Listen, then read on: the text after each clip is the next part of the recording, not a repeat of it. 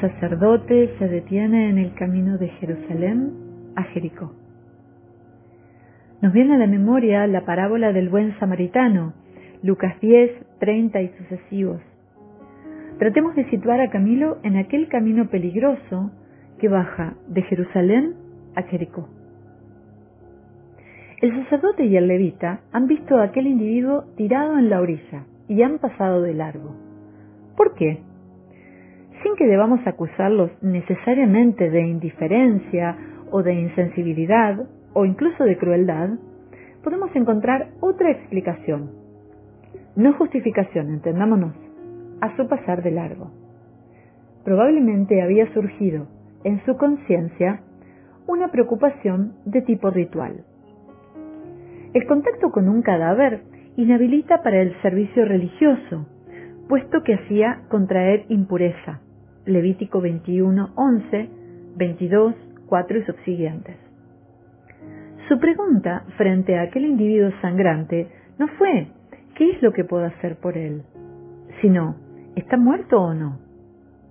Y para actuar sobre seguro, siempre podía morirse mientras lo curaban y entonces se encontrarían en estado de impureza legal, pensaron, mal por supuesto, que lo mejor era seguir adelante.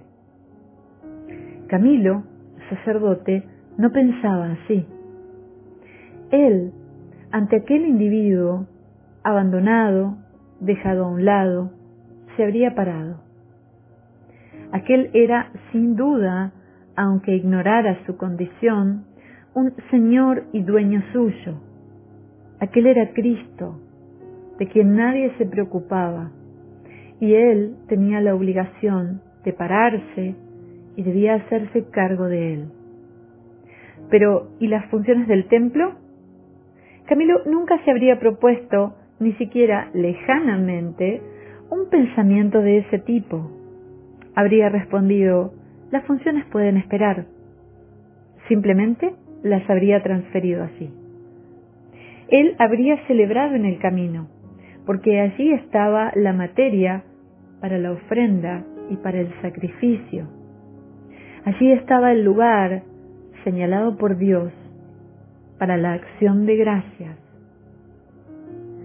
No hay duda, se habría inclinado amorosamente sobre aquel individuo sin nombre, habría iniciado la liturgia de la bondad, de la asistencia materna, de la compasión, no olvidando la confesión de las culpas, de las suyas, no de las de los bandidos, ni siquiera las del sacerdote o del levita desertores. Y en sus manos, embadurnadas de aquella masa que le era familiar, el individuo sin nombre habría recobrado poco a poco un nombre, un rostro y una dignidad.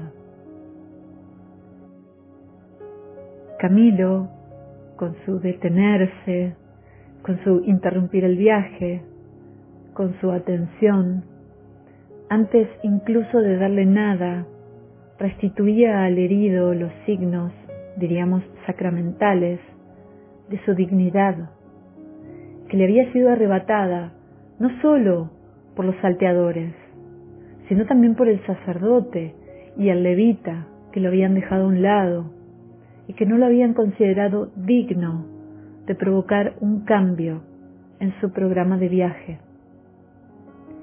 Así, gracias a la acción litúrgica de Camilo, reaparece el hombre. Se averigua su nombre, el de hermano, y afloran en su rostro, limpiado el polvo y de la sangre, los rasgos de Cristo un rostro, un nombre, una dignidad, digamos incluso la sacralidad de la persona. Pero esta sacralidad, que debe constituir siempre el centro, el vértice, no se la encuentra ya hecha y elaborada. Hay que hacerla, reencontrarla, a través de una acción, de gestos, de actitudes igualmente sagrados. Por eso, Camilo de Lelis, sacerdote no se ve obligado a elegir entre templo y camino, entre iglesia y hospital. Cuando se inclina ante un pobre, o sea, ante Cristo, donde tropieza con el enfermo, aquel se convierte para él en un lugar de la celebración. ¿Pureza o impureza? Ha leído el Evangelio y ha superado desde hace mucho tiempo aquellas categorías. En todo caso, la impureza que le impediría acercarse al altar sería la de encontrarse con las manos limpias, porque no había tenido el coraje de empadurnarlas en aquella masa. Para Camilo, las verdaderas manos sucias son las demasiado pulcras. La escandalosa suciedad es la del egoísmo, la de la búsqueda de las propias comodidades, incluso religiosas. Las manos sucias son las que retienen algo, las que rehusan abrirse en el gesto del don. La pureza de las manos no es un hecho higiénico, es una cuestión de corazón.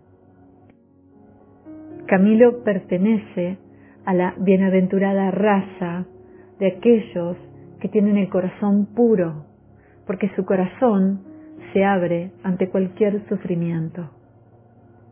Camilo establece una vinculación entre camino e iglesia, entre el jergón de un pobre y el altar. No hay ruptura entre ambas realidades, sino continuidad. Sería lo sagrado lo que está dentro del templo y lo profano lo que está fuera de sus puertas? En tal caso, Camilo hace entrar en el ámbito de lo sagrado lo que pretendería dejar afuera. Lo hace sagrado. Él no se siente sacerdote solo cuando está ante el altar. Algún espíritu superficial podría observar, a pesar de ser sacerdote, soporta los hedores pestilenciales, desinfecta camas, cura llagas. Sería preciso quitar el a pesar de. Y habría que decir precisamente, porque es sacerdote, Camilo de Lelis se sumerge en aquella realidad repelente para transformarla y transfigurarla. Precisamente porque es sacerdote, no vacila en ensuciarse las manos para realizar el gesto de la consagración. Si se quiere producir luz, hay que sumergirse en la oscuridad más profunda de la condición humana, llegando al fondo de su miseria. Solo así se hace posible la acción de gracias. Si se hubiera encontrado en el camino de Jericó, Camilo no se habría planteado el problema de si pararse junto al herido, si era compatible o no con el culto del templo.